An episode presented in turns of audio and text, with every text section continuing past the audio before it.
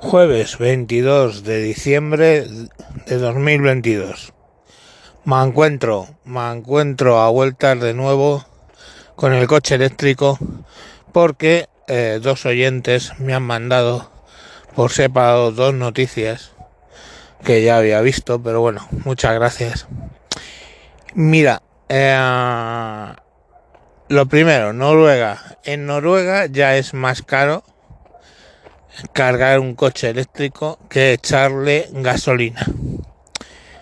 Bueno, no me sorprende esa noticia. Si os acordáis, os hice unos cálculos apresurados de lo que costaba en España a tiempo de hoy llenar un coche de electricidad y ya de hecho se puede pagar más que por la gasolina, pues en concreto en los supercargadores de Tesla es un... Ahora, aparentemente la noticia dice que incluso en uso doméstico, o sea, por la noche, cargando en casa, pues ya es más caro.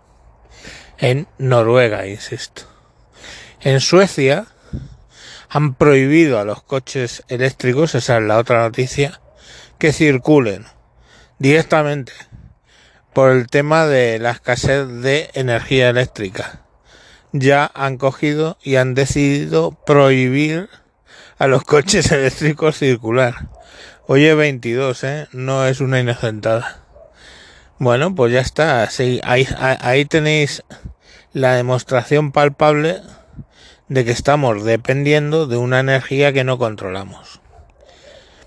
Y no hay más. Mientras aquí, pues el parque de coches eléctricos afortunadamente sigue en un 2 o algo por el estilo.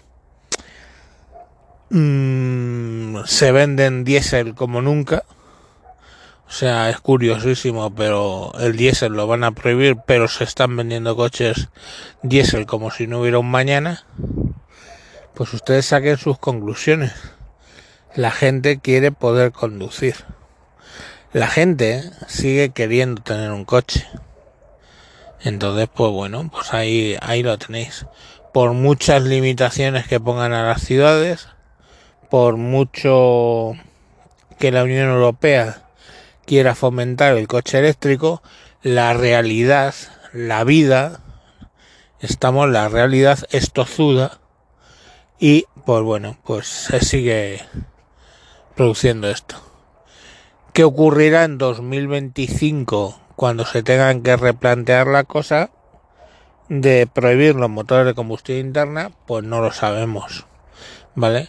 Por un lado, lo mismo admiten que el hidrógeno es energía limpia, con lo cual permitirían los coches de combustión interna con hidrógeno. Pero bueno, hay que tener en cuenta una cosa, el hidrógeno es un gas muy, eh, como diría, muy ligero y es fácil que tenga escapes. Y segundo, es muy inflamable. Inflamable incluso sin llama. ¿Entendéis? O sea, que se, se inflama y el producto no es una combustión como de gasolina, donde no, es una combustión prácticamente sin llama. Con lo cual te puedes estar abrasando y no darte cuenta. Entonces, bueno, eso es lo que queremos para alimentar los coches, que lógicamente se accidentan, se golpean, etcétera. Bueno, vosotros sabréis.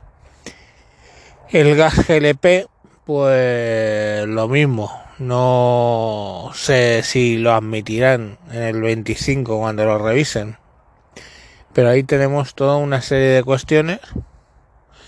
Europa, yo creo, tiene que dejar de hacer el canelo cuando ni China ni India, que eso representan más de la mitad del planeta, o bueno, un tercio del planeta, se preocupan lo más mínimo por contaminar o no, pues Europa no Estados Unidos, Europa, o sea, en Occidente, en concreto Europa, pues se autolimita las fuentes, perdón, las fuentes para, para los coches. eh, pues muy bien. O sea, y todo, vamos, las fuentes energéticas en general.